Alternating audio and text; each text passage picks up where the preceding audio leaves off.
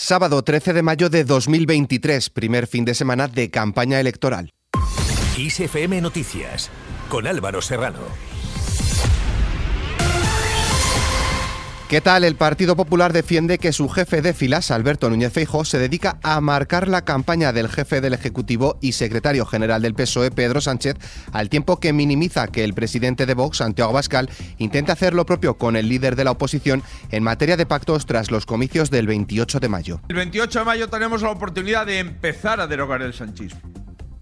Por un lado, el presidente del Gobierno y secretario general del PSOE, Pedro Sánchez, se ha mostrado seguro de que los socialistas volverán a ser primera fuerza tras las elecciones del 28M, porque hasta Feijóo va a acabar pidiendo el voto, dice, para el PSOE. Llevan años anunciando un apocalipsis que nunca llega y se equivocan, porque la sociedad española cuando ha tenido que elegir entre avanzar y retroceder, siempre ha elegido avanzar, nunca retroceder, y menos a esa España oscura. Por otro lado, el líder de Vox, Santiago Bascal, ha vuelto a manifestar en Teruel su disposición a pactar con el Partido Popular si hay una mayoría alternativa que permita formar gobierno y echar a los socialistas. Las listas de H. Bildu siguen siendo el centro de la campaña electoral. El líder del Partido Popular, Alberto Núñez Feijo, ha espetado al presidente del gobierno, Pedro Sánchez, que de Bildu nadie puede esperar nada y que lo indecente es que él pacte con ellos, gobierne con ellos y someta el futuro de España a ellos, estando al frente de un PSOE cautivo de la formación liderada por Arnaldo Otegui. Cuando se ha dado cuenta de lo que está pasando, de la ola de indignación que esto genera, va el presidente y dice que lo que hace Bildu es indecente. No, hombre, no, no. De Bildu nadie puede esperar nada. Lo indecente es que tú, Sánchez, pactes con ellos, gobiernes con ellos y sometas el futuro de España a ellos. Eso es lo indecente. Además, el Partido Popular defiende que el gobierno es el único que tiene potestad para frenar las listas de H. Bildu en la que tienen presencia etarras y condenados por asesinato a través o bien de la abogacía del Estado o de la Fiscalía e insta a Pedro Sánchez a actuar.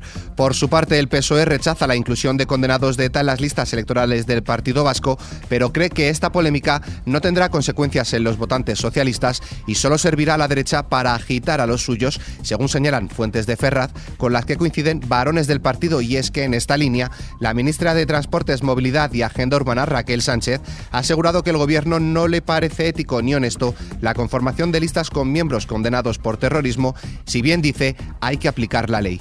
Nos vamos hasta la capital. Feijó ha pedido una mayoría absoluta de su partido en la Comunidad de Madrid para que Isabel Díaz Ayuso tenga un gobierno libre de los chantajes de la minoría, de los prejuicios y las envidias y de populismos e ideologías que quieren empobrecer. Isabel Díaz Ayuso necesita una mayoría, una mayoría sólida, amplia, diáfana, contundente, incontestable, libre y absoluta. La presidenta de la Comunidad de Madrid, Isabel Díaz Ayuso, ha vuelto a avisar este sábado de que las elecciones autonómicas y municipales del 28 de mayo van de Pedro Sánchez o España, al tiempo que pide al líder del Partido Popular, Alberto Núñez Feijóo, que libere a los españoles del mal que se supone el secretario general del PSOE y su ejército de frívolos. Por otro lado, la candidata de Más Madrid a la presidencia de la comunidad, Mónica García, cree que Ayuso visita el sur de la región una vez cada cuatro años y para repartir contratos de la Gürtel y la Púnica. La candidata ha asegurado que va a ser el sur el que le doble el brazo a la señora Ayuso y la mande a la oposición. En las últimas décadas el Partido Popular nos ha promovido una amnesia política deliberada con el sur. Esta brecha de desigualdad no ha caído del cielo. Ha sido una brecha de desigualdad que ha sido tejida, confeccionada y provocada durante años a base de olvidar el cinturón sur. Y por su parte, la ministra de Igualdad, Irene Montero, ha proclamado que Isabel Díaz Ayuso no tiene ni idea de lo que es libertad y le acusa de ser lo contrario a ella por poner en peligro los derechos del colectivo LGTBI en convivencia con Vox. Escuchamos en esta línea a Alejandra Jacinto, candidata de Unidas Podemos en la Comunidad de Madrid. Los derechos trans y los derechos LGTBI son derechos, como lo he dicho antes, son derechos humanos Fuera de nuestras fronteras, el presidente ucraniano Volodymyr Zelensky ha sido recibido hoy con honores militares por el jefe del Estado italiano, Sergio Mattarella, con quien ha comenzado su agenda de este sábado en Roma. En esta visita, Zelensky ha asegurado que los niños ucranianos deportados forzosamente por Rusia podrían ser más de 200.000 durante una comparecencia conjunta con la primera ministra italiana Giorgia Meloni. Posteriormente, el presidente ucraniano ha llegado al Vaticano para reunirse con el Papa Francisco, un esperado encuentro que se produce después de que el pontífice revelase que está en marcha una misión para poder poner fin a la guerra de Ucrania, de la que aún no se conocen los detalles. Mientras tanto, los soldados ucranianos están avanzando en algunas zonas del frente en la dirección de Bakhmut, mientras los rusos están perdiendo equipos y soldados, según ha asegurado hoy el comandante de las fuerzas terrestres ucranianas. En cuanto al tiempo, Mañana se esperan cielos nubosos con lluvias y tormentas en la mitad norte peninsular, pudiendo ser localmente fuertes en Cataluña y Baleares.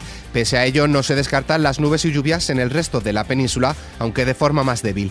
En cuanto a las temperaturas, las máximas descenderán en el litoral andaluz occidental y aumentarán en el resto del tercio oeste peninsular y el área mediterránea. Y terminamos con una carrera que forma parte de las acciones de nuestra iniciativa Kiss the Planet. La carrera por el medio ambiente de Corran es un evento deportivo, participativo, festivo y solidario que celebramos desde 2011 con el objetivo de promover valores de respeto al medio ambiente y la naturaleza, así como fomentar un estilo de vida activo y saludable. Te esperamos el domingo 11 de junio en la Casa de Campo de Madrid, así que no te olvides de inscribirte en nuestra web kissfm.es. Con esta noticia nos despedimos, pero la información continúa puntual en los boletines de XFM y como siempre ampliada aquí en nuestro podcast XFM Noticias. Con Cristina Muñoz en la realización, un saludo de Álvaro Serrano, que tengáis muy buen fin de semana y a los madrileños, feliz puente.